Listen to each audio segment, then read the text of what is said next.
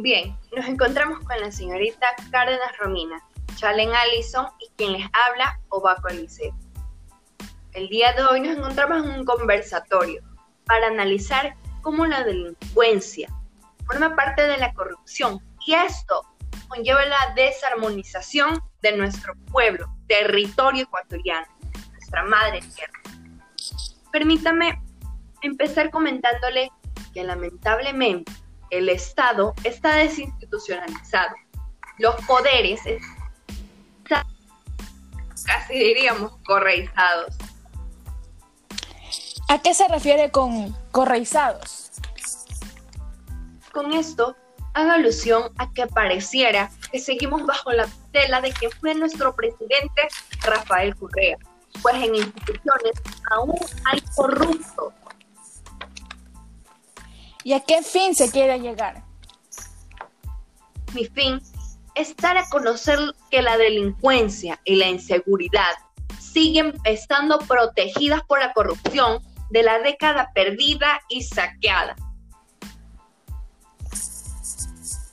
En Ecuador la escuchamos diariamente en noticias, diarios y conversaciones, casi con normalidad al punto que podría decirse que muchos se han acostumbrado a la idea de la existencia de la corrupción.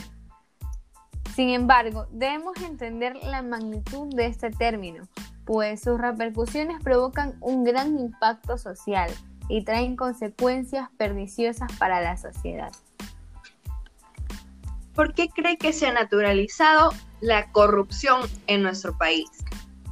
Esto se debe a que con el pasar del tiempo y muchas circunstancias que se han dado, las personas no buscan seguir adelante, no buscan luchar por su pueblo en sí, solamente se encierran en el miedo por el qué pasará con sus vidas al atreverse a enfrentar a este gran enemigo como es la corrupción.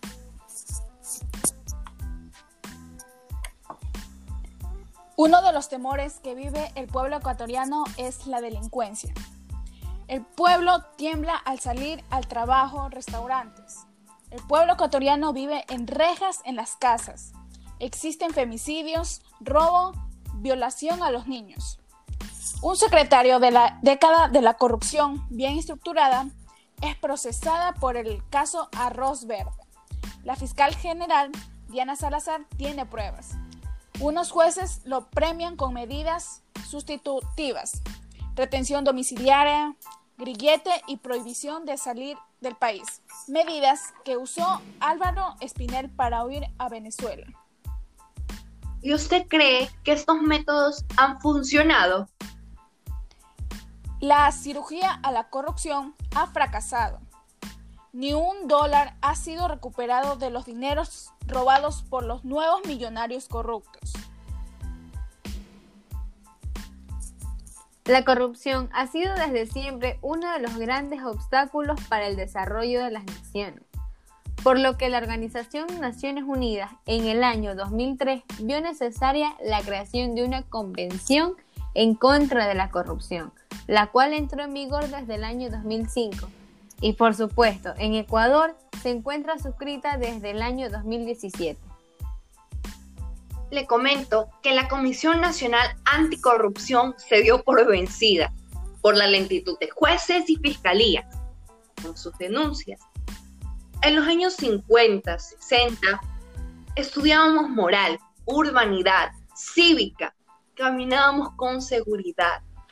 Algún diputado de esa época sugirió desechar estas materias del pensum académico y lo logró.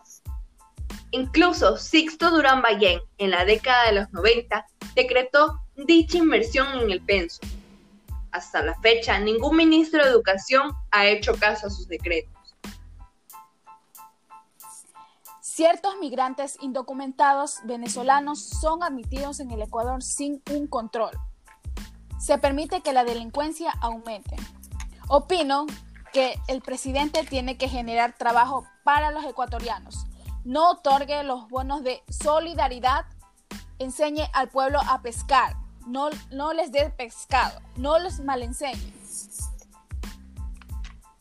Pues yo creo que eh, lo que tú estás diciendo está perfecto. O sea, muchas de las veces eh, están acostumbradas las personas a tener las cosas de fácil cuando se supone que deben de esforzarse para obtener lo que desean.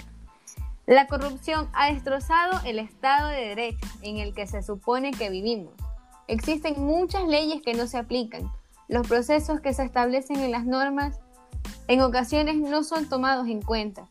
El sistema judicial tiene tantos casos que resolver y sin embargo lo hacen con lentitud por esa misma causa.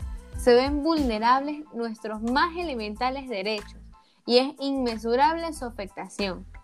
Por lo que como ciudadanos tenemos el deber y obligación de cumplir las leyes y velar porque todo acto del poder público sea fiscalizado.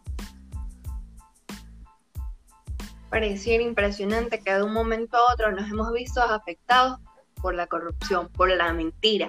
Desde el momento en que nosotros fallamos a nuestra ética, a nuestro moral, le estamos fallando a la sociedad. ¿Y qué conlleva esto? Fallarle a nuestro país, a nuestra tierra. Bien, con esto creo que hemos dado por finalizado nuestro conversatorio y nos ha quedado muy claro que debemos cambiar nuestro pensar y mirar más allá de lo que tenemos frente a nuestros ojos para avanzar y progresar.